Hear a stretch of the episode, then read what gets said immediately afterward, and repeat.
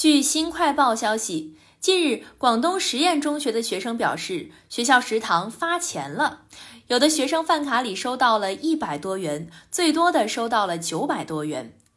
校方表示，食堂经营不以盈利为目的。二零二一年二月至十月期间，扣除食材费用、人工费用、水电费等成本后，结余的总金额八十二万元，目前已全数返还给学生。返还金额依据每人的消费情况按比例计算，未来预计一个学期返还一次。